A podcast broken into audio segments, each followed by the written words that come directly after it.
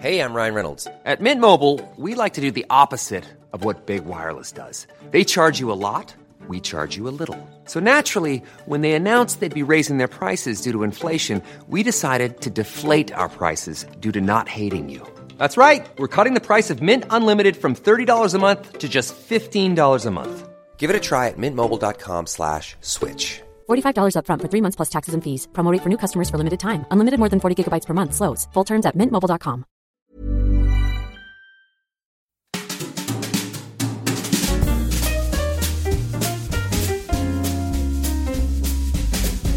Mise à mal, Les hommes et les larmes. un podcast viril.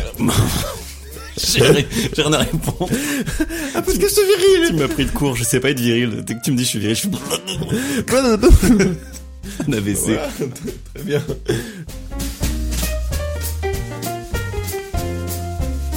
Pendant le spectacle, genre, on avait notre petit pot avec euh, nos potes les, les escargots, tu vois. euh, C'est trop stylé. et, euh, et en fait, en, en, en vrai, c'est trop gaulerie d'avoir ça comme animal de compagnie que tu peux avoir sur toi, tu vois. Genre, des fois, tu les, tu les, tu les sors et tout, tu les mets sur tes doigts, ils sont là, ils te sucent le, le doigt et tout, c'est, marrant. Ça marche qu'avec les doigts. Ça, j'ai, ça pas, mais des- franch- quand ils ont faim, franchement, ils sucent super fort. C'est vrai. ouais, ce genre, ça, ça pique, hein, genre, si ils commencent à approcher tes, tes poils, poils de doigts, ils s'attirent, tu vois, ça, ça pique sévère. Putain, tellement d'amour sur les escargots. Ouais, mais je suis on, pourra, on pourra pas la garder celle-là. Ah, si on peut la garder, je pense en- que ça peut être le début. ok. Ok, donc on est parti. Salut Théo, Salut Flo, ça va? Ça va et toi? Ça va très bien. Aujourd'hui, nous sommes accompagnés de mon ami Seb. Salut Bon- Seb, Bonjour Salut. Seb. Oh, quelle belle voix Seb. très podcastique. Petit disclaimer avant de commencer. Moi, je suis allergique euh, en ce moment, donc je vais éternuer comme un gros porc. Et Seb, il vapote, donc ça va faire du bruit. Voilà. Un podcast cavitatif qui s'annonce. Voilà, vous avez une petite euh, démo, mais je pense que ça peut faire ASMR si vous vous laissez aller. Voilà. La vapote peut être très ASMR. Si vous faites semblant que c'est bon, c'est bon. Euh, Que c'est-il le sujet d'aujourd'hui de ce podcast, Florian? Ben peut-être avant, tu veux, je sais pas dans quel ordre on fait. On n'est pas encore assez structuré Théo. Ah. Qu'on recommence tout. Ah oui, alors d'ailleurs à ce propos, très belle transition, parce que tout le monde nous a dit qu'on n'était pas assez structuré. Merci beaucoup, même si nous ça nous fait chier de travailler le podcast. Mais maintenant, vous allez trouver en description un magnifique sommaire avec, Inch'Allah, les minutages pour euh, savoir à quelle partie du podcast se rendre. Voilà, donc j'espère que vous êtes contents, parce que nous ça nous a pris au moins trois minutes à faire, donc si vous pouviez récompenser un peu ça, ça serait cool. On est rincé, voilà. Donc si l'enregistrement se passe mal, c'est de votre faute. les mecs qui ont zéro énergie et qui détestent leur public. Je vois qu'il y a 300 personnes à peine qui nous écoutent.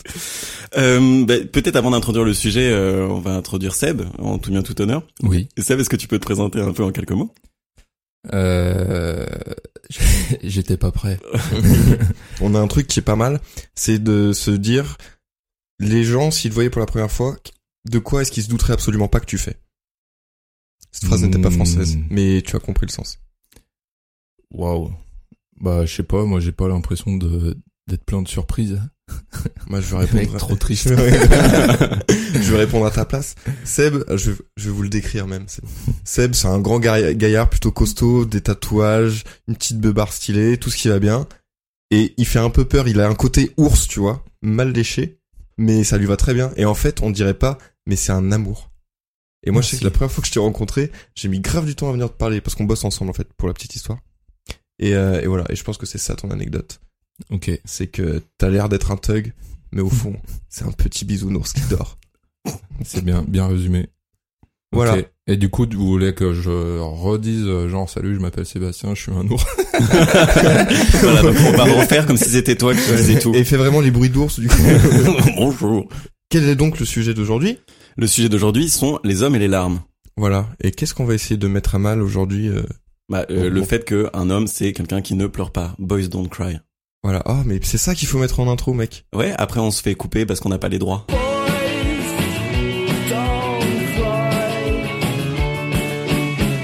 Coup, on peut peut-être attaquer le, le vif du sujet. Est-ce qu'on peut dire que on a structuré l'épisode d'aujourd'hui? Comme ça, ça détend les gens. En plus d'un sommaire. Ah oui, soyez détendus, on a structuré en plus du sommaire. Voilà, donc même si c'est long, bah vous avez qu'à avancer, hein, et nous on continue de parler. Voilà. Et on ra- parlera d'escargot si on veut, même si c'est pas sur la miniature.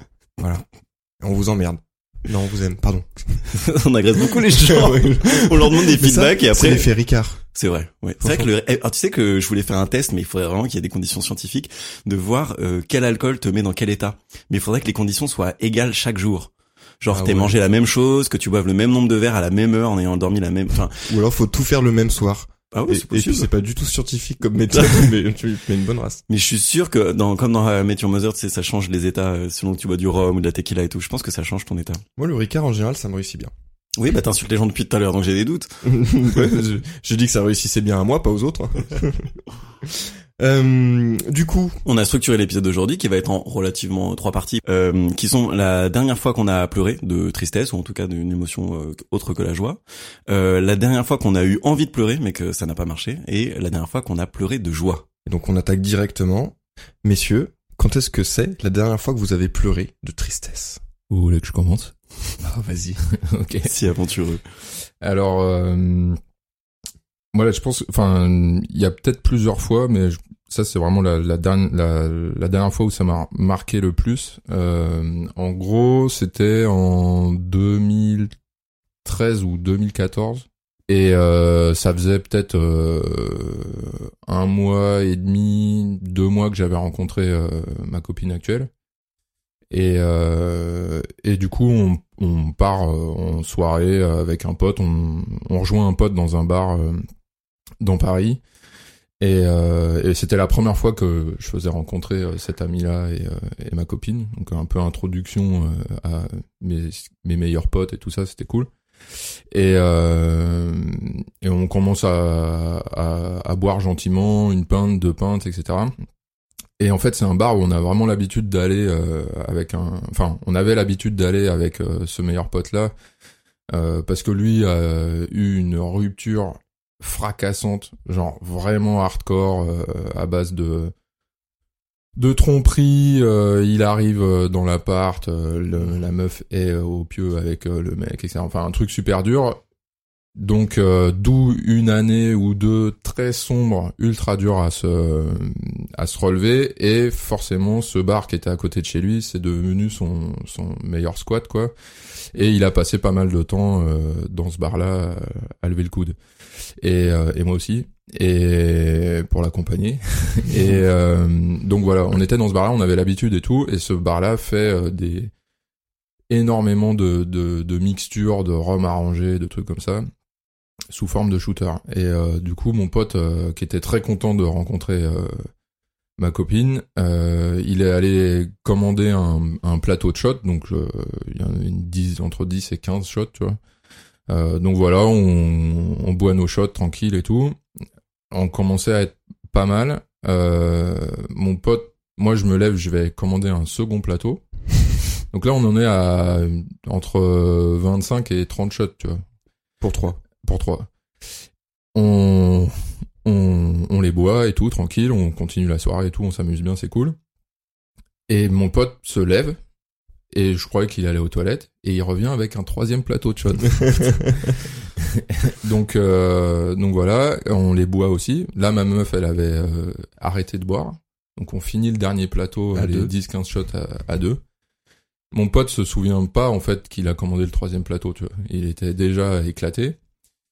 Et euh, donc euh, après, je sais pas, il devait être 2 heures du mat, on part du euh, du bar.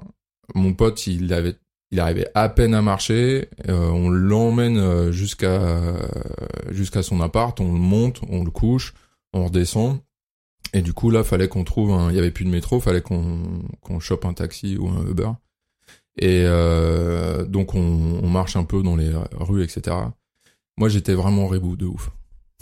Et ma meuf aussi, mais moins, tu vois. Moi j'étais vraiment euh, chaud patate. Et je sais pas, je me suis laissé emporter par mes émotions et mes sentiments.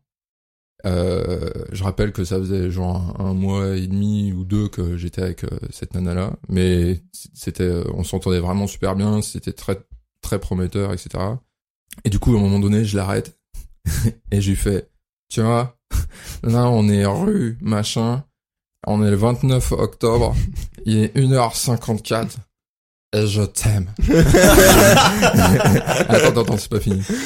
Et en gros, c'est ça qui est ouf, c'est que notre relation, elle a commencé sur des menaces et des pleurs. Parce qu'après, je lui ai dit, si tu me fourvoies, je te nique. et en gros, voilà, la menace, c'est si tu te fous de ma gueule, je te démonte. Et euh, mais en gros, c'était un peu euh, Babtou sensible, tu vois, parce que tout ça, ça, vient vraiment d'une, enfin, d'une d'une peur d'être euh, floué à nouveau et encore de souffrir, tu vois. Et bah du coup, j'avais les larmes aux yeux, etc., machin. Ma meuf été trop heureuse, elle a, elle a pleuré aussi, machin. Et, euh, et voilà. Donc euh, voilà, celle c'est vraiment la dernière fois euh, où, euh, en tout cas moi de mémoire, c'est la dernière fois où où j'ai pleuré. Et t'as t'as vraiment pleuré, t'avais pas juste les larmes aux yeux. Ouais non ça bien. Après j'ai pas euh, chialé. euh, Ouais, ouais, mais de, de ouf, mais ouais non ça. Pour moi, à un partir bon du- 10 millilitres quoi. Ah voilà, c'est ça. À partir du moment où il y a une larme qui coule, c'est bon. Autant de larmes que de shots pris. Ouais, ouais, Oui, les larmes s'évaporaient direct. Elle brûlait. En tout cas, bien joué pour avoir utilisé le mot fourvoyer en ayant euh, bu euh, je sais Ouais, pas ouais. combien de shots. Et très belle imitation du mec bourré. En tout Ok, cas. merci. Mais euh, pourquoi tu penses euh, qu'est-ce qui t'a fait pleurer à ce moment-là? Euh, alors il y a plusieurs choses. Bon déjà il y a l'alcool qui a euh, désinhibé euh, et qui a fait ressortir les, euh, les émotions etc. Et donc un peu mise à mise à nu et tout. Euh, parce que je suis vraiment pas quelqu'un euh, qui qui pleure beaucoup et je pourrais l'expliquer pourquoi après. Et après c'est euh, la résultante de ouais c'est les, les sentiments que j'avais pour elle enfin que j'ai toujours euh, mais que j'avais pour elle à, à l'instant et les histoires qui se sont bien bien passées et moins bien passées euh, avec des des meufs d'avant etc c'est euh, un peu un mélange de tout ça euh, le cocktail quoi. Et euh, est-ce que tu saurais dire du coup si c'était des pleurs de tristesse Ouais. vis-à-vis de, enfin ou de nostalgie de tes relations passées qui se sont mal passées ou des pleurs de joie de la relation à venir ou un mélange des deux? J'arriverais j'aurais du mal à dire euh, pleurs de tristesse je pense pas trop parce qu'en fait le- les émotions euh, passées euh, enfin les expériences passées elles elles ont une influence sur ton présent mais c'est sous-jacent. C'est pas quelque à mon sens c'est pas quelque chose que tu conscientises en permanence euh, que t'as en tête sinon t'es névrosé euh, H24 c'est hardcore tu vois. Je pense plutôt que c'est déjà le fait d'exprimer les choses. Genre par exemple euh, quand je vais voir une thérapeute ou euh, quand elle me fait sortir des trucs de moi je pleure pas moi je rigole.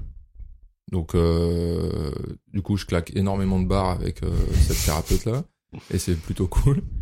Mais parce que c'est en fait c'est la c'est en gros c'est la gestion d'une situation stressante euh, que moi je traduis comme ça. Et là l'alcool euh, aidant, cette gestion du stress, elle est passée euh, par par les larmes.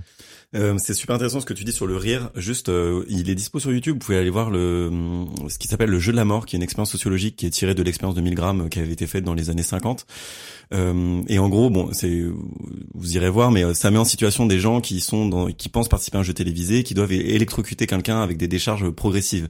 Et au fur et à mesure, ça blesse la personne qui est en face. euh, Et en fait, quand tu arrives à un seuil où la personne qui est censée être blessée, qui en fait est un acteur, hurle de douleur, tu vois le candidat qui se met à rire. Et au début, tu te dis, mais c'est des malades, quoi. Ils sont, ils sont maso et tout. Et en fait, ils expliquent pendant l'épisode que euh, c'est une réaction au stress. On a besoin d'extérioriser d'une certaine manière. Donc, t'as des gens qui vont se mettre soit à pleurer, ce que, ce que tu vois peu dans le jeu télévisé parce que les gens veulent pas montrer ça, soit ils se mettent à se marrer. Et donc, euh, je pense que le pleur, la, enfin, les pleurs ou le rire, c'est une manière d'extérioriser, ouais, son stress, comme tu viens de le dire. Mais c'est marrant de voir que selon les situations, euh, en tout cas moi en thérapie, j'ai, euh, je crois que j'ai pleuré qu'une fois, et je refuse en fait de pleurer. Je le bloque, euh, c'est hors de question. Mhm. Donc je sais pas si toi t'as ce contrôle sur toi qui fait que inconscient qui fait que tu vas préférer rire plutôt que pleurer. Mais en tout cas, c'est un trait de caractère que dans lequel je me retrouve de refuser de pleurer en thérapie. ou- Mais que en thérapie. Euh, non, je pleure assez facilement. Après, euh, je pleure en ayant conscience que je suis en train de renvoyer une image de moi fragile. Euh, En tout cas, que je définis moi comme fragile. Personne m'a dit que c'était fragile, mais en tout cas, c'est la vision que j'ai de moi quand je me mets à pleurer devant quelqu'un. Parce que euh, moi, pour le coup, je comprends ce côté bloquer euh, son envie de pleurer et tout. Mais euh, tu tu racontes ça comme si euh, tu pouvais, enfin, toi j'ai l'impression que t'as en thérapie t'as le choix de pleurer ou de pas pleurer et que tu choisis de pas pleurer. Ouais. Moi je sais que je suis dans une situation inverse où il y a plein de fois où je mourrais d'envie de de chialer et je n'y arrive pas quoi. Ouais. Donc euh, qu'est-ce que ça veut dire de nous? Je ne sais pas Théo. C'est-à-dire que moi j'en suis encore au stade anal. Euh, pardon, dans le développement de l'enfant, stade anal, c'est quand tu euh, constates que tu peux retenir euh, tes déjections. Donc t'apprends à contrôler et à garder pour toi. C'est Ouais. un constat très intéressant. Ouais, moi je choisis de pas pleurer, mais parce que vraiment, je, je sais pas, de manière naturelle dans mon développement, j'ai appris à exprimer mes sentiments. euh, et j'ai appris à les réprimer en même temps. Donc euh, double contrainte horrible, c'est que j'ai appris euh, dans un cadre émotionnel à, à, à ressentir des trucs, mais dans un cadre social, on, mes parents m'ont beaucoup appris à leur euh, à leur insu. Je pense qu'ils ont pas fait exprès de m'inculquer ça, mais que on devait se tenir en société d'une certaine manière, qu'il fallait pas trop montrer sa faiblesse parce que les gens te pouvaient te marcher dessus. Et donc du coup, j'ai appris à être hypersensible et à euh, pas mal le matérialiser. Donc du coup, mon premier réflexe en thérapie ou ailleurs, ça va être de sentir que j'ai envie de pleurer, mais de le contraindre. Là où toi, ça te, enfin, tu as envie de pleurer Bah en fait j'essaie de chercher justement, n'arrive pas à savoir si j'étais un enfant qui pleurait beaucoup ou pas du tout. Mais en tout cas je sais à quel moment le changement s'est opéré. C'est-à-dire que, bah alors moi pour le coup la dernière fois que j'ai pleuré, c'est, euh, je m'en souviens vaguement, c'était le 24 décembre euh, 2012. Donc euh, voilà. Euh, réveillon de Noël, il y avait toute ma famille euh, qui était réunie, donc a priori un moment joyeux parce que nous on fête Noël ensemble chaque année, c'est trop cool, c'est les retrouvailles avec tous les cousins, toute la famille, c'est c'est vraiment chouette. Là dans le contexte, je venais d'être diplômé, j'étais en prépa, ça se passait mal, c'était une prépa qui m'intéressait pas spécialement. J'étais un peu, euh, bon, j'étais complètement dépressif d'ailleurs, hein, je pense. Euh, je me sentais euh, seul, euh, voilà, euh, passer du lycée à la- au post-bac qui avait pas beaucoup de sens, ça m'avait fait pas mal de mal. Et en fait, euh, j'ai eu un gros déclic, c'est que donc j'étais là, il, il devait être 11 heures, il y avait les parents qui et mes oncles et mes tantes qui fumaient sur la terrasse et tout. Et moi, je, je errais dans ma propre maison. vraiment, je cherchais un truc. j'arrivais pas à être avec mes cousins, à chanter et à m'amuser. J'arrivais pas à discuter. J'y arrivais pas. Et en fait, je suis, je me revois exactement cet instant où je vais sur la terrasse, où je me dis, euh, mais putain, euh, enfin, dans ma tête, je me dis, si je, j'arrive pas à être heureux maintenant, c'est vraiment qu'il y a un problème, tu vois. Et euh, du coup, je suis allé voir mes parents. Voilà, je me sens émotif d'en parler, c'est ouf. Euh, je suis allé voir mes parents et j'avais vraiment, je pense que j'étais livide. Et euh, ils m'ont dit, mais Théo, qu'est-ce qui va pas? Et je leur ai dit, mais même maintenant, j'arrive pas à être heureux. Et je me suis mis à chialer. Et c'est la dernière fois de, bah, de ma vie, donc ça fait 7 ans. Et c'est la dernière fois que j'ai chialé, mais j'ai bien chialé. Ils m'ont tous fait un câlin, mon père, ma mère, euh, mon oncle et ma tante. Et, euh, et après, tu vois, enfin, ça fallait que ça sorte, quoi. Et euh, je, je, je me suis vraiment laissé aller. Et derrière ça, je, bon, du coup, j'ai été, euh, enfin, je crois que je- à l'époque, je savais déjà que j'étais dépressif. Enfin, j'étais déjà sous antidépresseur. C'était une dépression, euh, voilà, enfin, je pense assez légère par rapport au spectre des dépressions. Et à partir de là, je me suis un peu, je, alors je sais pas si je me suis renfermé sur moi-même, mais j'ai plus pleuré depuis bah, jusqu'à aujourd'hui. Alors que j'ai vécu des trucs euh, assez tristes, j'ai vécu des moments où j'aurais pu pleurer. Et en fait, c'est le dernier instant où j'ai pleuré, comme si c'était aussi un peu le la transition entre le Théo du lycée, le Théo un peu enfant, et le Théo plus adulte, qui a qui vas-y maintenant euh, mes émotions, c'est je les garde pour moi. De toute façon, personne va m'aider à me sentir mieux à part moi-même. Et euh, faut que j'assume quoi. Et, et depuis, j'ai, bah j'en reparlerai un peu après, mais j'ai jamais réussi à repleurer, même quand- alors même qu'il y avait des moments où j'avais vraiment envie de pleurer quoi.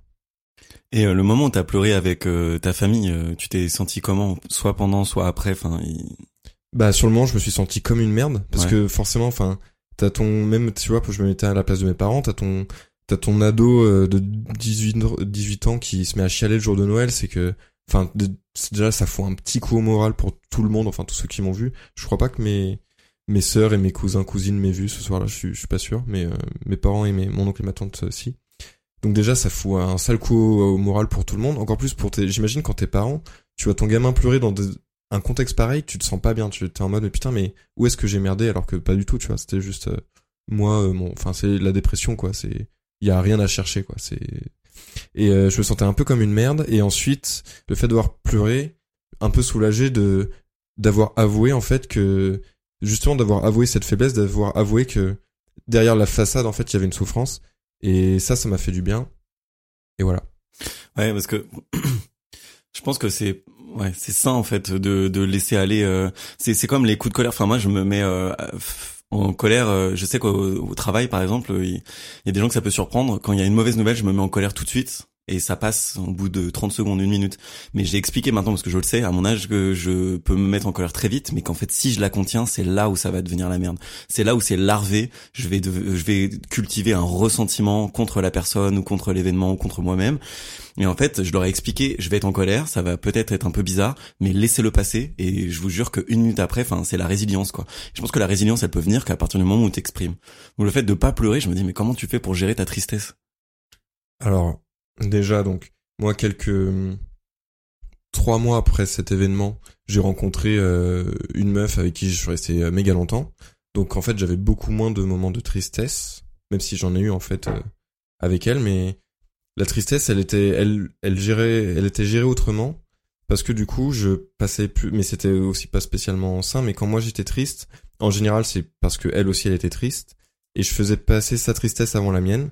Donc, j'avais besoin en fait, de la réconforter et de prendre soin d'elle, plutôt que de parler et dire ce que j'avais sur le cœur et de prendre soin de moi. Ça a été, euh, je pense, que c'est, ça a été aussi très malsain sur le long terme. Mais sur le moment, de toute façon, euh, qu'on soit tous les deux à pleurer euh, sans apporter de solution, ça, ça m'aurait pas aidé. Et j'avais, et du coup, j'ai utilisé mon cette espèce de d'esprit de de vouloir qu'elle aille mieux comme euh, comme déflecteur de ma propre tristesse pour euh, fuir un peu mes sentiments. Ouais. Et du coup, ça passait. Et ok, je voulais juste euh, dire deux trucs. Le premier, c'est que tu as parlé de dépression, que tu pleurais beaucoup. Ça arrive quand tu es en dépression de pleurer beaucoup. Ça arrive aussi l'inverse. Euh, moi, j'ai fait une énorme dépression. Et je me rappelle être entré en dépression. Enfin, en fait, comment dire? Je pleurais beaucoup quand j'ai pas, j'étais déjà en dépression, mais pas médicamenté. Et j'ai plus pleuré pendant. C'est une dépression qui a duré deux ans. Euh, en tout cas, j'ai été sous traitement euh, pendant deux ans, ce qui est beaucoup trop long.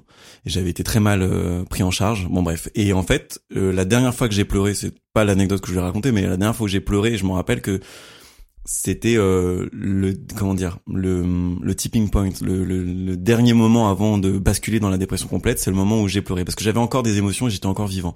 Et ce qui s'est passé après c'est qu'avec les médicaments tout s'est aplani tout est tout est devenu gris et non seulement je ressentais pas de joie mais je ressentais pas de tristesse. Et je crois que ça a été le pire crime contre moi-même qu'on ait pu euh, me faire quoi c'est de me donner des médicaments pour aplanir mes sentiments alors qu'il fallait que je vive ma dépression et ma tristesse et ma douleur et il fallait que je pleure et il fallait que et à cause des médicaments et à cause du dosage euh, dés- déraisonné qu'on m'avait euh, prescrit, j'ai pas réussi à pleurer pendant deux ans alors que j'en avais eu besoin. Donc euh, voilà, tout ça pour dire que la dépression, je pense que c'est sain de de pleurer et de d'extérioriser, même si en fait pour un homme particulièrement, c'est dévalorisé d'exprimer ses émotions. Juste moi, du coup, c'était la seule et unique fois que j'ai pleuré de toute ma dépression.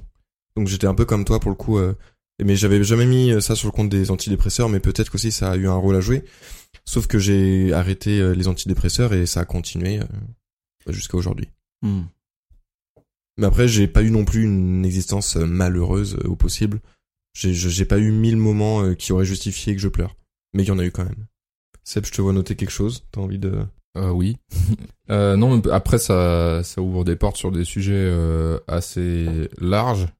Euh, en fait, à un moment donné, après, c'est moi, c'est, je pense, je l'ai interprété comme ça par rapport à mon prisme. Mais euh, t'as dit ouais, euh, la, donc sur la l'ane- l'anecdote que t'as raconté que voilà, tu t'es tu t'es mis à pleurer, t'as été entouré par tes euh, par ta famille, etc. Machin. Euh, donc des preuves d'affection. Euh, moi, par exemple, j'ai énormément de mal à à verbaliser euh, mon amour. Euh, genre, j'ai rarement dit euh, je t'aime à mes parents. euh, Je le dis très peu à, à ma copine pour son grand malheur. Mais le, et moi, je suis plus dans la démonstration. euh, là, en plus, et là, je vais me contredire, mais dans la démonstration euh, affective physique euh, avec ma copine que je considère comme étant la seule personne que je peux euh, prendre dans mes bras, toucher, etc. Machin.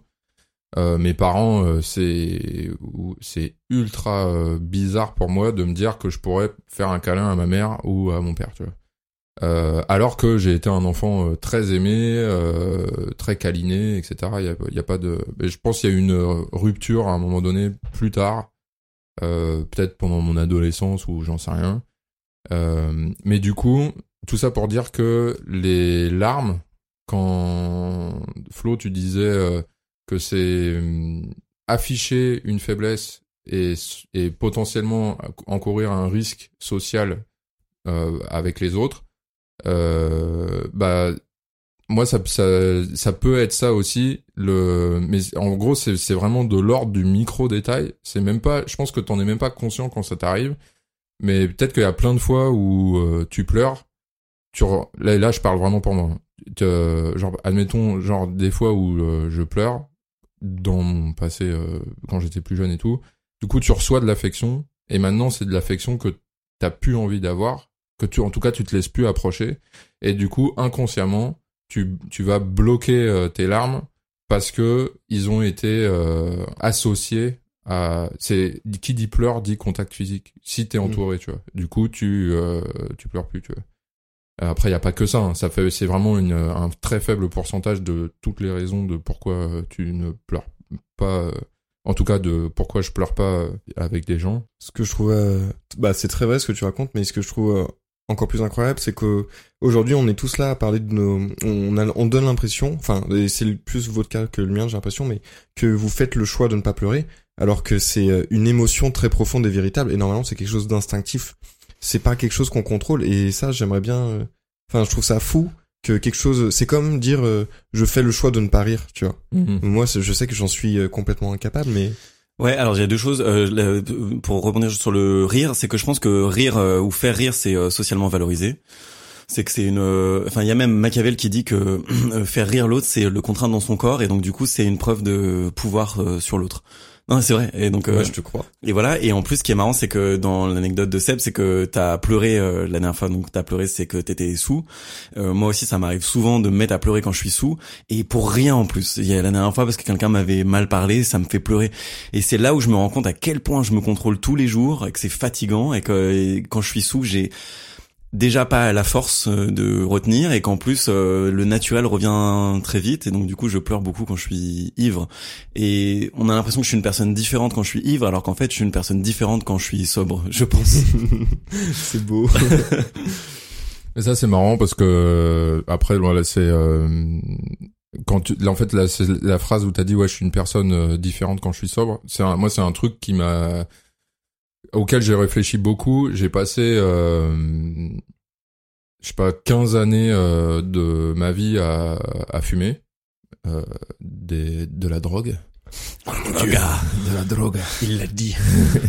Et, euh, et moi, j'ai eu toujours l'impression de jamais, à, pa- à partir du moment où j'ai arrêté de fumer euh, en, quand j'avais 27 ans, de jamais, de jamais être redevenu moi-même depuis. Je pense que ce qu'il faut retenir de ça, c'est euh, ben, genre, en tout cas, j'envie les gens qui ont pas besoin de psychotropes, d'alcool, etc. pour euh, juste être alignés complètement dans leur vérité et dans leurs émotions et dans leurs sentiments moi ça je suis enfin ultra respectueux des gens qui qui rigolent de ouf euh, sans être euh, rebou Éclaté, ou, euh, ouais voilà ouais l'état second qui devient un peu euh, enfin en premier comme tu dis c'est ton ta véritable nature c'est à ce moment-là qu'elle re- qu'elle ressurgit. Mais du coup ça veut dire beaucoup de choses sur euh, la pression sociale qu'on se met constamment. Et euh, du coup c'est là où on peut faire un parallèle justement avec les pleurs. C'est que on l'a dit pleurer pour euh, enfin pour un mec pour une fille aussi c'est ça peut être un aveu de faiblesse. Mais il y a toujours cet imaginaire autour de la femme de de fragilité qu'on a besoin de réconforter de de de chérir alors que le mec on le voit pas dans cet état-là et euh, ce qui est fou, c'est que la pression sociale elle est telle que, et j'imagine c'est votre cas aussi, euh, moi quand je dis que je ne pleure pas, c'est que même quand je suis tout seul dans mon lit à 3 heures du mat, qu'il y a aucun témoin et que j'aurais besoin de chialer ma race, je n'y arriverai pas. Et euh, là-dessus, enfin, si je peux enchaîner sur mon anecdote, parce qu'en fait, mon anecdote, c'est euh, j'ai pleuré seul. La dernière fois que j'ai pleuré, j'ai pleuré seul. Ça te Avec grand plaisir, même parce que je savais pas comment continuer. super. Et qu'on a dit qu'on ne suranalysait plus. Ah oui, c'est vrai. Ouais. Donc du coup, euh, Vous nous entendez Twitter? Euh, la dernière fois que j'ai pleuré, euh, c'était il y a, j'ai déménagé quand? Trois mois. C'était il y a peut-être trois mois, quatre mois. Parce qu'en fait, j'ai vécu dix ans dans le même appartement. J'ai emménagé dans l'appart où j'étais avant à l'âge de 18 ans. Euh, dans des circonstances très très particulières, mon père était plus là, on s'était fait plus ou moins expulser de mon autre appartement avec ma mère avec qui je vivais seul du coup. Et euh, moi j'étais parti euh, parce qu'on du coup on était dans un HLM euh, pourri en bordure de RER euh, dans lequel je vivais super mal. Et euh, j'ai trouvé un appart une chance de fou qui était pas selon la loi Carrez mais selon la loi Borloo. Bref donc un, prix vraiment beaucoup moins cher. Et à l'époque j'avais pas d'argent. Et j'ai réussi à avoir cet appart où euh, qui était vraiment une pépite quoi. Pas cher en centre-ville certes un peu loin de Paris mais toujours en banlieue avec le RER enfin bref un lieu où je me suis construit à partir de mes 18 ans jusqu'à mes 28 et il faut savoir que j'ai changé euh, trois fois de vie peut-être en 10 ans. Il y a eu beaucoup de choses qui se sont passées dans, dans cet appart. Et euh, quand j'ai euh, décidé de déménager donc il y a cinq mois, j'ai euh, constitué un dossier qui a été accepté et euh, j'ai déménagé à Paris, ce qui n'arrive jamais. Et en fait, j'ai pas eu le temps de me préparer que j'allais déménager, ça s'est fait très vite. Et le moment où je faisais mes cartons un peu à la hâte, euh, j'essayais de voir ce que je jetais, ce que je jetais pas, et je vidais ma mon bureau et j'ai retrouvé des lettres euh, que j'avais gardées, je m'en rappelais même plus, de mon père, du coup de l'époque où j'ai emménagé dans l'appart que je quittais, donc il y a 10 ans quand j'avais 18 ans et euh, des lettres de mon père qui me disaient euh, ah je suis heureux t'as trouvé ton appartement j'espère que tu t'y construiras et tout ça et non seulement c'était des lettres de mon père que je ne voyais plus à l'époque que j'ai revues quand j'avais 22 ans euh, je l'ai pas vu de mes 17 à mes 22 ans euh, et déjà il y avait ce truc là touchant de mon père qui m'écrivait. Le fait euh, que j'avais oublié que j'ai gardé ces lettres là alors qu'à l'époque je lui en voulais beaucoup et donc quelque part euh, la haine était mélangée à d'autres sentiments il faut croire si je les ai gardés.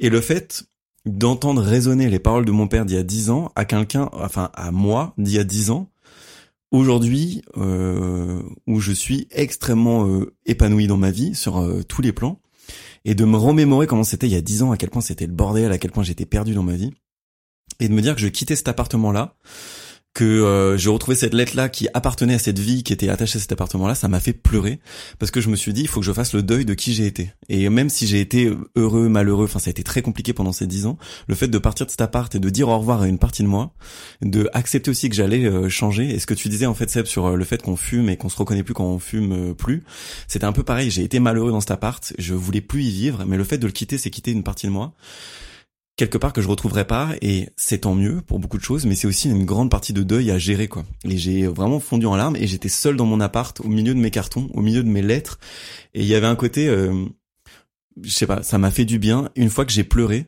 euh, je me suis dit ok je suis prêt à partir. Et euh, à nouveau, alors c'était du coup des larmes de soulagement, de nostalgie, de tristesse, de joie, de tout ça mélangé? euh, joie non euh, nostalgie oui. Euh, tristesse aussi. Il y a aussi le truc oui je l'ai pas dit merci. Tristesse dans le sens où euh, dix ans sont passés et tu retrouves des lettres qui sont quasi intactes euh, et quand tu les relis tu te replonges dans un truc où t'as 10 ans de moins d'un coup et tu te dis mais comment 10 ans ont pu passer aussi vite quoi? Et je me dis putain la mort est proche. C'est ma grande angoisse dans la vie. Euh, mais je me suis dit putain si à ce moment-là je... les 10 ans je les ai pas vus passer. Il y a tellement de choses qui se sont passées et comment je saurais à 80 ans quand je retrouverai des lettres de ma trentaine euh, ce que je suis en train de vivre aujourd'hui ça m'a angoissé de fou Je, je t'écrirai des lettres si tu veux. non, je pleurerai après. Euh, mais ouais, il y a eu de la tristesse, il y a eu de la nostalgie, il y a eu aussi du soulagement. Tu fais bien de le noter. Euh, c'est que ouais, il y a eu un moment où en fait, je pense que j'avais quelque chose qui était crispé en moi, qui ne pouvait que céder si je pleurais. Et le fait juste que euh, quand tu pleures, tu lâches quelque chose de physique. Enfin, il y a des larmes, c'est trop bizarre quand tu y penses. Ça n'a aucune fonction euh, biologique ou peut-être je m'y connais pas assez. Mais c'est très bizarre. T'as de l'eau qui sort de ton corps. euh, Ouais, il y a une fonction. non, non, moi j'ai pas de fonction, mais du coup ça m'a fait penser à un truc. Genre euh, quand tu disais euh, euh, quitter l'appartement, c'est lâcher quelque chose, genre euh, lâcher une partie de de, de moi. Est-ce qu'on pourrait leur limite penser qu'au moment où tu pleures, c'est tu lâches aussi une partie de toi, genre la dans tes larmes euh, se contient euh, genre euh, ta, tes pensées ou des, des, des choses, tu vois, et que Ouais. du coup ça peur, ça ça, ça part. Et euh, bon, après là c'est plus euh, philosophique ou poétique même On on a le plus trop euh, dans le mais je trouve ça intéressant de faire le parallèle tu vois genre de la la crainte de pleurer c'est la peur de euh, se délesté de quelque chose, tu vois. Ouais. Et c'est exactement là où je voulais en venir, c'est que je pense que tu lâches une partie de toi. Et à ce moment-là, j'avais besoin de lâcher une partie de moi dans mon intimité où personne me voyait et de la lâcher euh, même physiquement sur le sol de mon appart. Et Quand tu y penses, j'ai laissé une partie de moi là-bas, vraiment physiquement. Donc je pense que t'as raison. Et je pense que quand t'es avec quelqu'un, tu lâches aussi une partie de toi là où en fait euh, nos échanges sont plus euh, abstraits en tant qu'humain. On échange des émotions, on échange des trucs où on a appris à qui sont cadrés euh, socialement. Enfin, il y a des cadres qui nous qui nous pèsent dessus. Mais le fait de se lâcher un peu physiquement, ouais, il y a quelque chose d'assez effrayant pour moi euh, quand je suis accompagné. C'est une très belle théorie en tout cas, euh, parce que du coup, moi, je j'estime que si j'ai pas pleuré depuis très longtemps, c'est parce qu'au contraire, j'avais besoin non pas de laisser derrière moi, mais d'accumuler et de me reconstruire en fait, et de me trouver. Et c'est intéressant et en même temps, on se construit aussi par la circulation. Tu peux pas te construire d'un seul bloc en contenant. C'est comme les, tu sais, les gens qui sont des amasseurs compulsifs. C'est pas pour ça que ça te fait un bel appartement à la fin. Alors, euh, je suis désolé, tu regarderas t'as les pieds dans des ordures, euh, ça c'est très joli, c'est ça va bien avec euh, mon canapé. Oui, parce qu'on tourne chez Théo maintenant. Faut le savoir. Ah oui. Euh, non non mais du coup bah je peux peut-être enfin à moins que t'avais une anecdote à Non, rajouter. c'est c'est tout pour moi. Euh, bah du coup je vais parler un peu de mon histoire et de la dernière fois que j'ai failli pleurer. Ouais. Euh, parce que comme je le disais, moi j'ai eu pendant longtemps j'ai j'étais dans une période dans une longue relation avec euh, une fille et euh, on a fini par se séparer et j'ai enfin c'était un peu difficile de même très difficile enfin je vais pas je vais pas faire de de litote euh, aujourd'hui Bravo. euh, et ça a été très compliqué pour moi. C'est elle qui m'a quitté parce que bon, elle m'aimait plus, elle voulait être euh, célibataire, hein, enfin mille autres raisons entre autres. Et du coup, bah comme toutes les ruptures, c'est jamais fun quand euh, tu t'as pas ton mot à dire et que toi t'aurais bien aimé continuer la la conversa la conversation, la relation. Euh, et du coup, pendant très longtemps, j'ai eu besoin, un besoin mais incroyable de pleurer en fait parce que ça te travaille jour et nuit, t'y penses quand tu taffes, t'y penses quand quand tu quand tu dors, enfin tu dors pas du coup, mais t'y penses et, euh, et en fait j'étais à un tel état de fatigue émotionnelle que j'avais l'impression que la seule chose qui me ferait aller mieux, ça serait de, de vraiment de bah pour le coup de lâcher du lest et de pleurer et je n'y arrivais pas. Et pour ça, et j'ai, en fait, j'ai essayé. Je me suis replongé dans toutes les lettres qu'elle m'avait écrites à l'époque où elle était encore amoureuse. J'ai fait vraiment, j'ai essayé de chercher au fond de moi les souvenirs les plus beaux, les plus tristes, les plus nostalgiques, tout ce que j'avais pour essayer de pleurer. Et je n'y arrivais pas, et il y a rien qui sortait. Euh, même quand je l'ai revu un mois plus tard, j'avais peut-être euh, les larmes au bord des yeux, mais impossible de se concrétiser vraiment. Et en fait, la seule fois où euh, j'ai vraiment, j'étais à deux doigts, et vraiment là, c'est, je pense que si moi j'avais pas mis mon doigt sous, sous mon œil pour éviter que la première larme ne tombe, j'aurais, j'aurais pleuré à nouveau, je pense. Et ce qui est drôle, c'est que c'était dans un contexte que j'avais pas du tout prévu. Et c'est ça aussi qui est intéressant, c'est que le seul moment où j'ai lâché prise et je pensais pas du tout pouvoir me faire surprendre par les larmes, parce que j'étais pas avec, euh, enfin, ça aurait pu être quand je revoyais mon ex ou, ou quand je relisais ses lettres, mais c'est ces lettres. Les lettres de ton ex, c'est les lex. C'est les Lex Luthor. Ouais, parce que c'était ta kryptonite. Oh là là, mais Oh putain, on mais on est dans la pop culture ou quoi? Et, et en fait, je, je buvais un verre avec un de mes meilleurs potes. Et euh, le moment où j'ai eu les larmes qui sont montées aux, aux yeux euh, directs, euh, je lui parlais de la rupture et tout, mais je lui parlais pas de mon ex directement. D'un coup, en fait, j'ai réalisé que euh, ne plus donc ne plus être avec mon ex, ce n'était pas seulement ne plus l'avoir elle, c'est aussi me couper de tout un cercle social que j'avais construit. Et en fait, j'ai regardé mon pote dans les yeux et je lui ai dit mais en fait, ce qui me fait le plus chier là-dedans, c'est que je vais plus revoir ses parents que j'adore, ses sœurs que j'adore, sa grand-mère que j'adore. Et euh, j'avais pas du tout prévu de, de parler de ça avec lui à ce moment-là. Et en, et en parlant de, de, de ça, de, de ses sœurs, de ses, de ses chiens même, enfin de, de tous ces, ces choses que j'aimais bien, enfin qui gravitaient autour de notre relation, j'ai eu les larmes qui me sont montées aux yeux direct et j'ai fait vas-y non, mais j'arrête de parler de ça, euh, c'est les dommages collatéraux, ça me, ça me met mal en fait. Mais alors du coup, la question c'est qu'est-ce que ça aurait, qu'est-ce que ça aurait signifié pour toi de pleurer? Là, c'était, pour moi, c'était vraiment du réflexe en fait d'essuyer les larmes. Et euh, Non, non, pas de d'essayer de ne pas pleurer, mais Oui, oui, mais alors parce que ça aurait signé- mais je veux dire sur le moment, je savais pas pourquoi je le faisais. Mais même avant. avec le réflexe, ça aurait été euh, d'avouer que j'aurais été perdant dans cette situation et de me dire, en fait, pleurer sur ce- à ce moment-là, ça aurait été me mettre dans une position de victime vis-à-vis de moi-même et de la situation. Et je suis très heureux de pas l'avoir fait parce que ne pas l'avoir fait, ça m'a permis de rebondir et de me dire, mais en fait, c'est euh, c'est pas la fin d'une histoire, c'est le début du- d'une, enfin c'est la fin d'une histoire, mais c'est aussi le début d'une nouvelle pour moi. Et je me suis vachement recentré sur moi-même. euh, Je me suis, enfin, vachement épanoui sur plein de plans émotionnels, physiques, euh, tout ça, euh, grâce à la rupture parce que j'ai rebondi.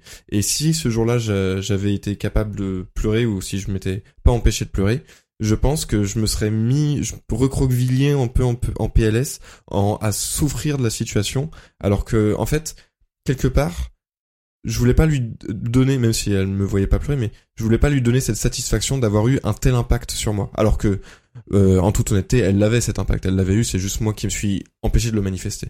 Mais c'est ça qui m'étonne et tant mieux si pour toi dans ton cas ça s'est bien passé à la fin. Mais ce qui m'étonne c'est que pourquoi ne pas avouer physiquement que en fait elle a eu cet impact là pour toi? Ça change rien. Mais là, c'est complètement inconscient. C'est, Oui oui. OK. enfin, c'est pas euh, moi qui ai switch. C'est comme je vous le disais tout à l'heure, moi, je, je n'arrive pas à m'empêcher de pleurer en fait. Mais là tu t'es retenu t'as dit. Ben, je me suis retenu euh, parce que sur le moment, j'ai, en fait, je me suis pas empêché de pleurer. J'ai changé de conversation. OK. je sentais que ça montait et euh, et quand si même si franchement pour être honnête euh, j'ai continué un peu sur la conversation en me disant ah ça y est ça commence à monter et en fait j'ai pas réussi à vraiment à chialer quoi même si euh, j'en avais pas spécialement envie mais en même temps que, euh, quand j'en parlais à, mon pote euh, ça faisait longtemps que je disais mais j'ai envie de pleurer et tout. Et euh, justement c'était un peu tout ce qu'on s'est dit aujourd'hui. Et même là même devant le fait accompli en étant bah, au bord des larmes je j'ai pas franchi ce pas. Mais même même si je l'avais voulu en fait j'aurais pas pu le franchir quoi. C'était ça dépassait pas le le pas de ma paupière. Ça dépend peut-être de la façon dont les gens abordent les choses, tu vois. Genre, euh, je sais que t'es en auto-analyse euh, constante. Après, je, enfin, je pense qu'il y a énormément de gens qui sont en auto-analyse constante, mais il y a peut-être aussi énormément de gens qui le sont pas, tu vois. Et du coup, qui ont plus de facilité dans leur vie à être surpris parce qu'en fait, ils voient pas les choses arriver, tu vois. Hmm. Et, euh, et en fait, quand tu réfléchis comme ça tout le temps, tout le temps, tout le temps, tout le temps, t'as, c'est comme si tu, tu voyais un peu, euh, t'avais tout un, un spectre de possibilités euh, devant toi que t'avais déjà anticipé. Et quelle que soit la situation, enfin l'issue de, de la situation ou quoi, euh, c'est comme si tu l'avais déjà un peu euh, anticipé. Surtout, enfin, je reprends ton exemple avec ton ex et tout. C'est pas comme si quand ça s'est arrêté, c'était une surprise, tu vois. Genre euh, quelque part, il y avait déjà plein de de signes annonçateurs là installés, genre depuis euh, plusieurs euh, semaines, voire plusieurs mois, tu vois.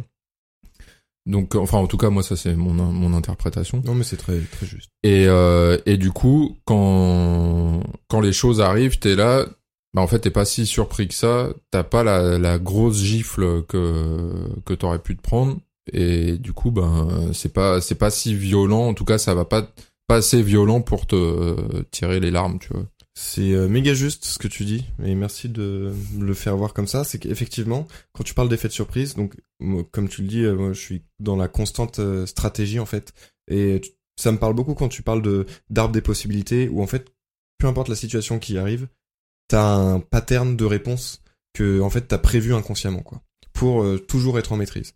Et euh, c'est là où c'est dans mon anecdote, ce qui est ultra intéressant, c'est que les larmes elles sont venues justement par surprise, parce que euh, j'avais fait mon arbre des possibles, de toutes les interactions possibles, de toutes les réflexions autour de mon ex et moi. Par contre, ah, euh, il y a un truc que j'avais occulté, c'était euh, ses parents, sa famille, c'est et tout ça. Et ça, je l'avais vraiment, je complètement, j'étais passé à côté. Donc quand ça s'est retrouvé face à moi, j'ai pas du tout su comment réagir. Et c'est là où je me suis, les, les larmes et l'émotion est montée direct. C'est que j'avais pas intégré toutes les réponses possibles que je pouvais formuler à ce problème-là, qui était aussi un gros problème en fait et qui me touchait. Euh, la façon dont je le racontais, ça peut donner l'impression que je tenais plus euh, limite à la famille de mon ex qu'à mon ex. C'était pas le cas. C'est juste que avec mon ex, j'avais prévu tout- tous les rapports, j'avais prévu de souffrir, j'avais prévu euh, de me chercher, d'être dans la stratégie, d'essayer de me reconstruire, et j'avais pas du tout prévu par contre que je devrais faire la même chose vis-à-vis de ce pan-là de mon cercle social qui disparaissait. Être vivant, c'est aussi accepter en fait toutes les possibilités que tu peux plus couvrir et euh, en fait, je pense Et que la Théo souffrance. Ouais, Théo et moi, on a à peu près le même fonctionnement, même si de manière différente, mais de fait, de, comme t'as dit, de couvrir en fait toute l'arborescence des possibles, ça fait que tu intègres la souffrance aussi, et du coup, le fait que tu intègres à la, à la possibilité, ben tu peux mettre en place sans t'en rendre compte des stratégies pour l'éviter. Sauf que là maintenant je prévois plus rien. Et le fait euh, ouais c'est vivifiant mais je souffre et que de me dire que la souffrance en fait peut euh, ressurgir à tout instant et me prendre au cœur. Et en ce moment enfin j'ai envie de pleurer et j'ai l'impression que ma poitrine est vide, c'est trop bizarre, j'ai l'impression qu'il y a quelque chose qui qui est pas comme d'habitude, je suis plus blindé comme d'habitude et euh, c'est dur à vivre aussi. Et il faut être prêt, il faut être en ressources en fait. Et je pense que ça faisait dix ans que je l'étais plus et aujourd'hui c'est une bonne nouvelle que d'accepter que je suis capable de souffrir et en même temps c'est aussi euh, souffrir donc euh, je sais pas trop comment le prendre. Mais c'est très juste euh, ce que tu dis, Chou. Et ce côté, enfin, il faut accepter la souffrance pour euh, pour mieux l'embrasser. Pourquoi tu parles à la souffrance comme ça Tu veux pécho la souffrance parce qu'on non, parce qu'on dirait un truc de de Belzébuth. Bonjour madame souffrance, réparer la photocopieuse. Hola. à l'espagnol. Toujours. Euh, et oui, il y a ce côté euh, pleurer, c'est souffrir, et souffrir, c'est accepter qu'on ait des émotions et qu'on maîtrise pas tout ce qui arrive tout le temps. En fait, Pleurer c'est s'ouvrir, pleurer c'est souffrir. Notre haïku du jour. le nouveau livre de Marc Lévy. Mais encore une fois, genre le truc sur euh, le fait de se sentir vivant. Genre par exemple, ça ça m'a fait penser à un, autre truc. C'est là on parle des larmes, etc., du pleur, des, des pleurs et tout. En gros, c'est la traduction visuelle d'une émotion, quoi. C'est euh, voilà. Euh, au même titre que tu pourrais, tu vas réfréner euh, tes glandes lacrymales, tu pourrais euh, complètement euh, jeter euh, ton cœur aussi, tu vois. Le fait de, à- de- après de ne plus rien ressentir, etc. Et euh, et c'est marrant parce que moi, par exemple, j'ai pas peur de, j'ai pas peur de tout ça, tu vois. Genre, j'ai pas peur de souffrir, de ma- de machin. Euh, admettons. Après des relations euh, pourries euh, qui t'ont fait souffrir euh, de ouf, etc. Tu pourrais te dire, c'est fini. Genre, je me, je m'engouffre même plus dans dans dans une interaction sociale avec euh, une personne du sexe opposé, de peur de créer trop d'interactions, de peur de de créer trop de sentiments, de trop de connexions et euh, et la finalité serait de euh, sortir avec cette personne et de souffrir, tu vois. Tu pourrais genre revenir très tôt dans le process, tu vois. Et pourtant on le fait pas, tu vois. Moi je suis prêt à aller jusqu'à au bord de la falaise euh, et qu'on me fasse chuter, mais par contre je suis pas prêt à montrer euh, que ça me fait mal, quoi. Ouais, je comprends grave. Moi, pour le coup, c'est et je pense qu'on est pareil, toi et moi, euh, Seb, sur ce point. C'est que on comprend aussi la, la souffrance comme une source de d'épanouissement, enfin de maturité et grandi pour grandir. Parfois, il faut souffrir et apprendre de ses erreurs. Et euh, toi-même, tu sais, il y a des moments où je, même si tout le monde me dit de pas faire quelque chose, mais vraiment tout le monde. Ah faux. À chaque fois je te dis fais-le si t'as besoin de souffrir. Hein. oui, c'est Désolé vrai. de Non, recadrer. c'est vrai. Autant pour moi. Ouais. Tout le monde, sauf Florian. Non, c'est pas pour me donner le rôle, mais franchement, à chaque fois que tu me dis une connerie, je dis Théo, tu sais que tu veux la faire, fais-la, mais tu sais ce que je vais en dire. Voilà, mais ma défense, et c'est, et je pense que c'est c'est un peu ce que tu traduis avec ta métaphore de la falaise, c'est que moi, euh, tant que le mur, je l'ai pas pris à, à 50 km heure en pleine tête, je, déjà, je, je nie l'existence du mur, et surtout, je sais pas où il est. Mhm. Donc, euh, il y a ce côté, euh, bah, à un moment donné, faut se prendre des grosses tôles euh, pour, pour pouvoir aller un peu de l'avant, parce qu'en fait, un truc, un process où tu te protèges vraiment et ça met 10 ans avant d'en tirer les mêmes conclusions. Si tu te déprotèges entre guillemets, que tu te tu fais du mal, et ben en fait en un mois tu peux apprendre des trucs incroyables. Bah et puis euh, se donner l'occasion de vivre euh, toutes ces choses-là, c'est enfin c'est le meilleur cadeau que tu peux te faire, tu vois. Genre euh, c'est on, on retombe sur le truc de se sentir vivant, tu vois. Que tu sois en mode euh, émo recroquevillé dans dans un coin sombre de chez toi parce que t'as le cœur en mille morceaux, c'est se sentir vivant, tu vois. Tout autant que d'être entouré de tes meilleurs potes et euh, de sortir les meilleurs jokes euh, possibles euh, et de plus en pouvoir, tu vois. Mais c'est ce qui s'est passé euh, pour moi ce soir-là, il y a deux soirs, c'est que, en gros, je, tu prends le pari, en fait, c'est, tu prends le pari de tout vivre en même temps, enfin, en, potentiellement, tout est possible dès lors que tu sautes le pas. Et avec elle, je, j'ai en fait, ce qui s'est passé récemment, c'est qu'avant, je refusais la souffrance euh, des relations parce que j'ai, en fait, j'en ai trop eu, mais pas spécialement qu'avec les meufs. Dans ma vie, il y a eu trop de souffrance à une période et je pouvais plus parce que j'étais à un point où la mort était proche, quoi. C'était vraiment plus possible de, de pouvoir encaisser ça. Et maintenant que ça va mieux et que j'apprends à la gérer et que ça a mis du temps et que je peux reconnecter avec ça, je reconnecte avec euh, la possibilité que quelqu'un puisse me faire souffrir à son insu aussi ou volontairement, j'en sais rien. Mais euh, en fait, avant, le fait de me couper la souffrance, ça me coupait aussi d'une énorme joie et le fait de la rencontrer était une énorme joie. Et je pense que si j'avais pas fait euh, ce travail-là et ce cheminement, je l'aurais vu au bout de la pièce, je me serais dit ok, cette meuf, elle est splendide, j'ai envie de vivre un truc intense avec elle, mais je suis pas prêt à, prendre la souffrance. Et vu que tu peux pas délimiter la souffrance du moment cool, coupes tout d'un coup et tu te dis je vais pas la voir. Et le maintenant, c'est pour ça que c'est une bonne nouvelle et que je suis heureux d'être euh, au bord des larmes depuis deux jours, c'est que le fait d'avoir fait ça, je me dis j'ai passé un palier en fait. Je suis prêt à aller euh, vivre tout et euh, vivre une relation avec quelqu'un, c'est euh, c'est vivre l'incertitude euh, en entier. Une très belle citation que tu viens de nous faire. T'es t'es prêt, Ouais. t'es prêt à la. Elle sera sur Instagram. Ah, super, j'adore être en citation. Euh, et il me semble que toi, du coup, Seb, t'avais une anecdote sur la dernière fois que t'as failli pleurer. Ouais. Bon après, euh, en gros, j'ai il y a énormément de fois où je où j'ai failli pleurer, comme je pleure quasiment jamais. Mais euh, la dernière fois, c'était euh, en gros, c'est arrivé la dernière fois que je suis allé voir. euh, j'ai même pas envie de dire ma thérapeute. Je suis allé la voir deux fois, tu vois. C'est une nana, elle a elle a fait des études euh, en psy et tout. Enfin voilà. Et elle utilise la kinésiologie comme soutien à euh, la psychothérapie, tu vois. Ok. Et donc la kinésiologie, en gros, elle va interroger ton corps euh, pour voir si euh, t'es en vraiment en accord avec tes pensées. Hmm. Et euh, donc voilà, la séance se passe, euh, on travaille sur plein de, de problématiques. euh, je sais pas, j'accepte les trucs de mon passé, machin. Elle te fait, elle te fait dire des phrases. À chaque fois que tu les dis, tu sens qu'intérieurement il y a quelque chose qui bouillonne. Et comme je l'ai dit tout à l'heure, moi je rigolais, tu vois. Euh, je rigolais jusqu'à un certain moment, jusqu'à la conclusion de la séance, qui a duré quand même 3-4 heures, tu vois. Et, euh, et la conclusion de cette séance, c'était une phrase genre, voilà, je m'appelle Sébastien, j'ai 34 ans, j'accepte euh, les douleurs de mon passé et de je sais pas quoi. Je me souviens plus trop exactement, bref. Et par contre, à ce moment-là, j'ai pas du tout ri. Genre, c'était vraiment la synthèse de tout. Il y avait pas mal de euh, de réalignement qui avait été fait pendant toute cette séance, réalignement euh, que ça soit dans mon esprit ou même énergétiquement avec mon corps, etc. Et, euh, et donc j'avais en face de moi la, la, la thérapeute qui, qui avait les mains posées sur euh, mes, mes poings tendus pour euh, voir checker si c'était ok et tout. Et elle, m'a, elle me regardait dans les yeux, tu vois, à ce moment-là, tu vois. Et moi je l'ai regardé, j'ai prononcé la phrase, j'ai les yeux qui se sont gorgés d'eau, mais euh, comme jamais. Elle, je l'ai vue, elle a les yeux qui se sont remplis, pareil, euh, genre c'était ultra euh, intense, tu vois. Elle a énormément d'empathie, euh, cette, euh, cette thérapeute et tout. Mais ça n'a pas coulé.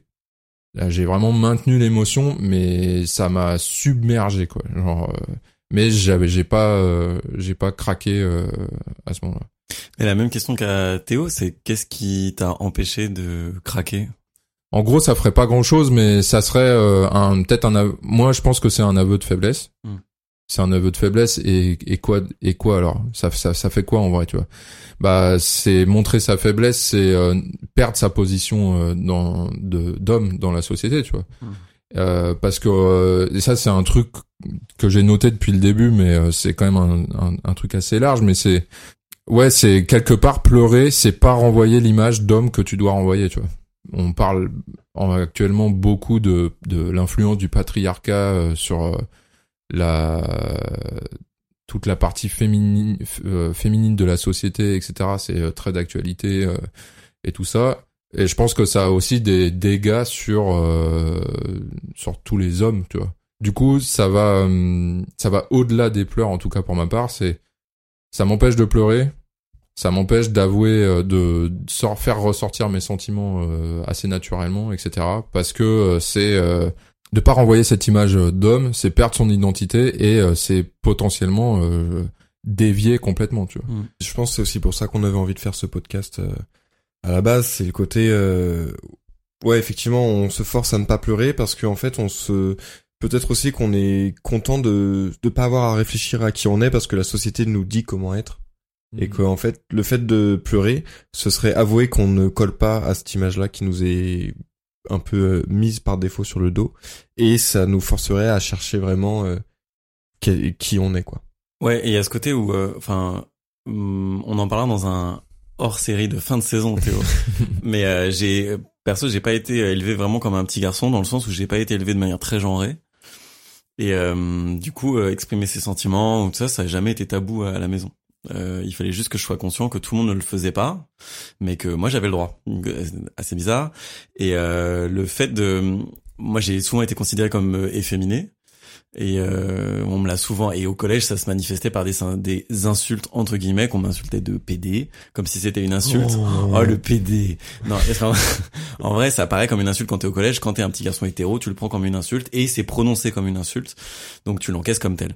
Mais parce que j'étais efféminé, parce que euh, j'avais pas de problème avec mes sentiments, parce que j'étais euh, musicien et que je me dédiais à être artiste. Parce que je suçais mes camarades de classe dans les vestiaires.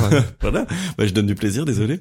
Euh, et donc du coup, euh, j'a- j'avais pas eu trop ce truc jusqu'à l'adolescence ou la pré-puberté, je sais pas exactement la limite, mais de me dire que ce que j'étais en train de faire, c'était pas jouer mon rôle. Et à partir de la puberté, où on te dit en fait, mais de manière latente, tu l'apprends par les autres, par les injonctions, par les insultes, t'apprends qu'en fait ce que t'es en train de faire c'est pas masculin. Il y a eu un truc très rude qui s'est passé où je me suis dit putain, mais s'il faut que je sois un homme comme on attend de moi, parce qu'en fait l'enjeu c'est quoi? C'est de plaire aux filles. Enfin quand t'es euh, ado, c'est de plaire aux filles et d'être accepté par tes potes euh, aussi, mecs. Et donc du coup je me suis dit bah faut que je fasse ce genre de truc quoi. Il faut que je fasse du skate, il faut que je sois euh, un peu macho machin. Ça jamais vraiment très bien marché. Euh, mais ouais donc euh, le c'est cette distance là entre ce que tu ressens que t'es profondément et le rôle que tu dois jouer qui fait que c'est compliqué à gérer. Et bon bref aujourd'hui maintenant que j'ai mon âge je gère un peu mieux le fait d'être sensible. Mais euh, récemment euh, j'ai voulu être sensible et je me suis restreint de le faire parce que je me suis dit c'était en face d'une fille euh, je me suis dit elle va pas l'accepter. En fait, si je me montre sensible, elle va penser que je ne suis pas un homme et que du coup, vu qu'elle elle est hétérosexuelle dans un rôle genré, elle va pas accepter que je sois avec elle. C'est trop drôle parce que récemment, moi, j'ai eu un retour euh, d'une pote à propos du podcast qui m'a dit un truc du style euh, je savais pas que t'étais aussi sensible et qu'elle trouvait ça touchant. Alors que tu vois comme quoi ça peut avoir euh, l'effet complètement inverse en fait, c'est que c'est juste nous on se monte la tête en se disant mais si je suis sensible, je passe pour un fragile. En fait, je pense qu'il y a beaucoup de, filles ici qui seraient ravies de voir que nous aussi on a des sentiments. euh. C'est la genèse de ce podcast et en plus, euh, t'as raison, c'est que en fait, si cette fille-là, j'ai peur qu'elle euh, le prenne comme ça, c'est parce qu'à mon avis, elle-même est terrorisée par sa propre sensibilité et que c'est pas tant euh, qu'elle me rejetterait moi, c'est qu'elle rejetterait ce que moi je fais résonner en elle en acceptant ce qui est chez moi.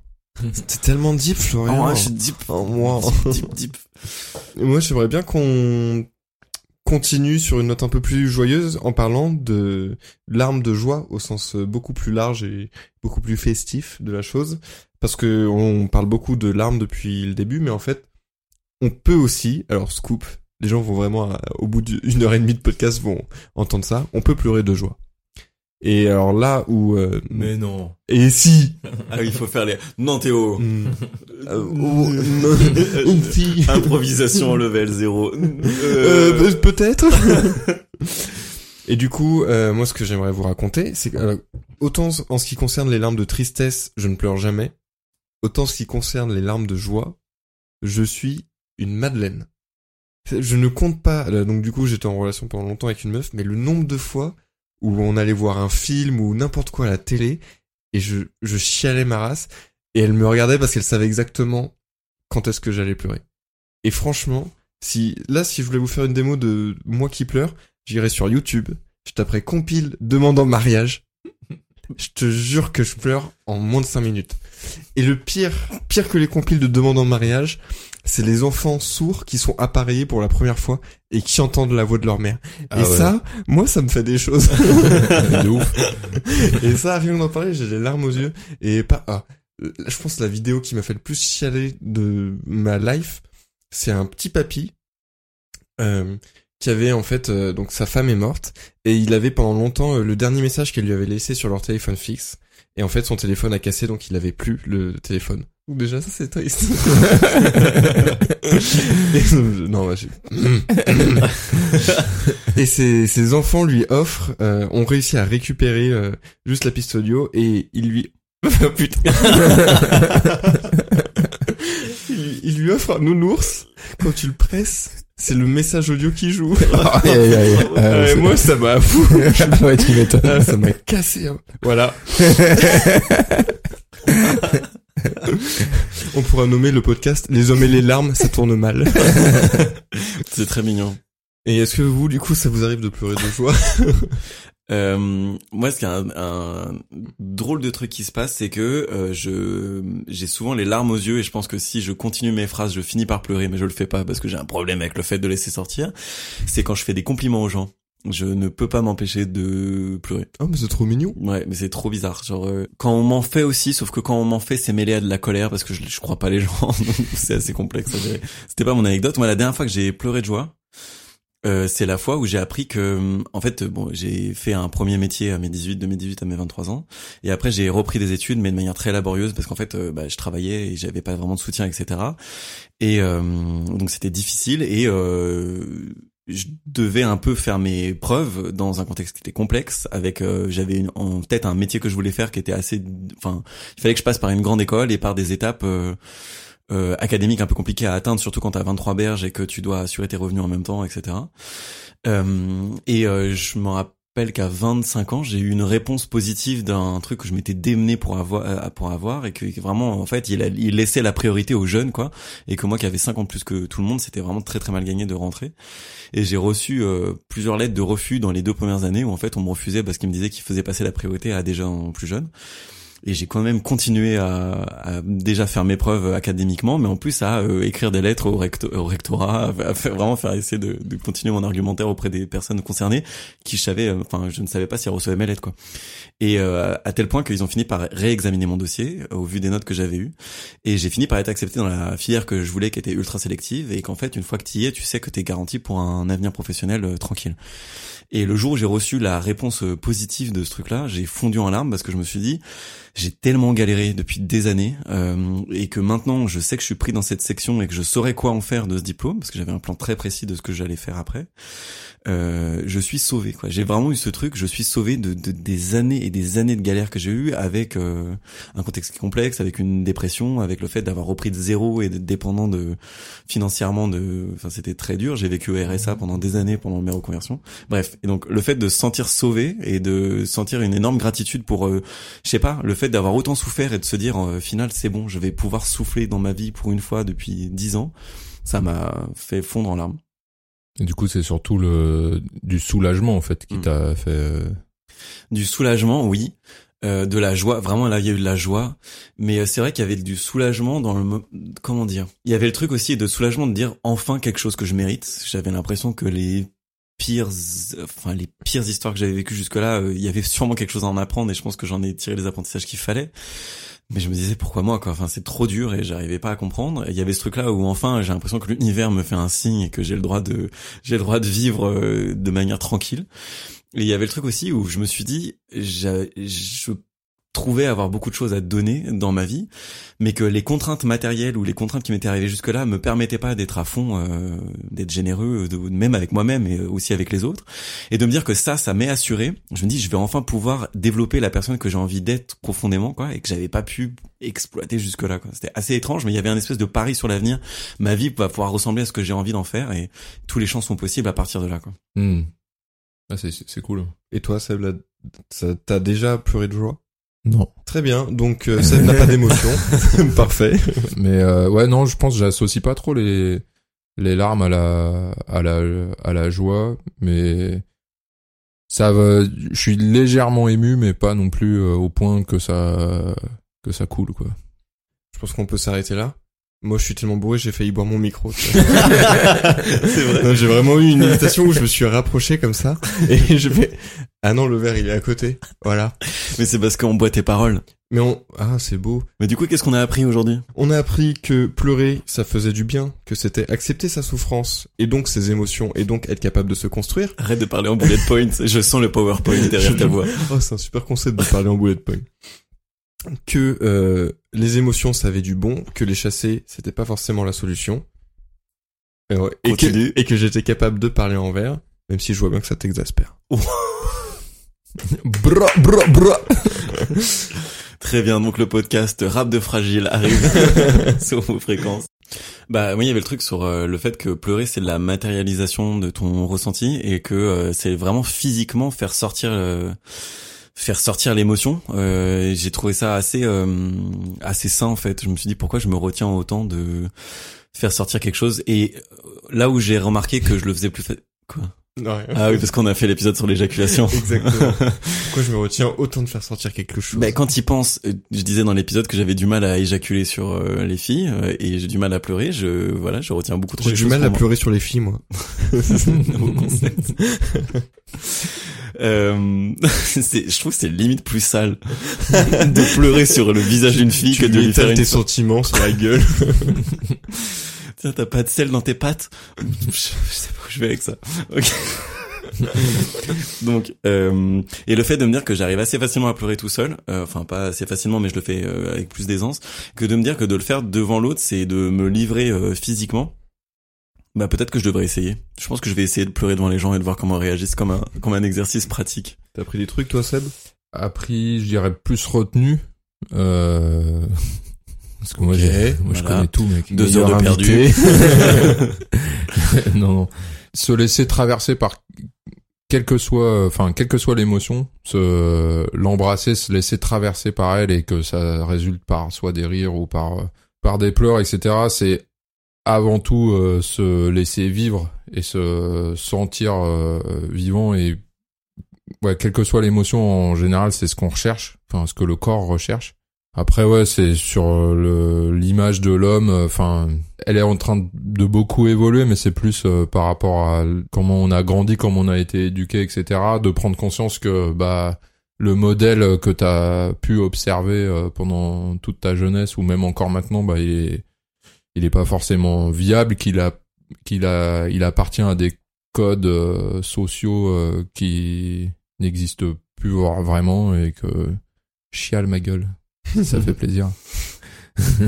C'est un beau message de conclusion. Et je voulais juste ajouter à ça que euh, je me suis rendu compte aussi pendant que tu disais et puis pendant le podcast, c'est que euh, si tu pleures et que l'autre prend ça comme un signe de faiblesse, un aveu de faiblesse ou un signe de fragilité, c'est qu'en réalité c'est la personne en face qui est fragile. C'est ça, c'est que c'est eux les petites putes. Ouais.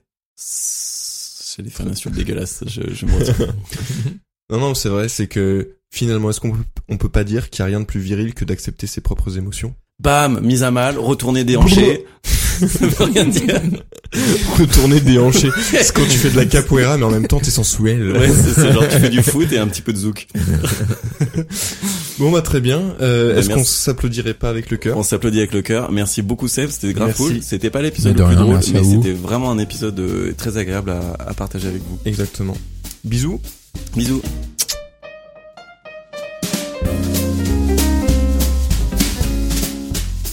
Merci d'avoir écouté cet épisode. on y était presque. Pour manifester votre soutien, on vous invite à nous suivre sur Instagram et sur Twitter. Ça compte beaucoup pour nous. De la même façon, vous pouvez vous abonner euh, sur votre plateforme de podcast préférée, notamment sur Spotify, iTunes et Deezer. Et sur iTunes, vous pouvez nous mettre 5 étoiles, ça nous aide à remonter et c'est vraiment un méga coup de pouce. Merci beaucoup. À la prochaine. Bisous.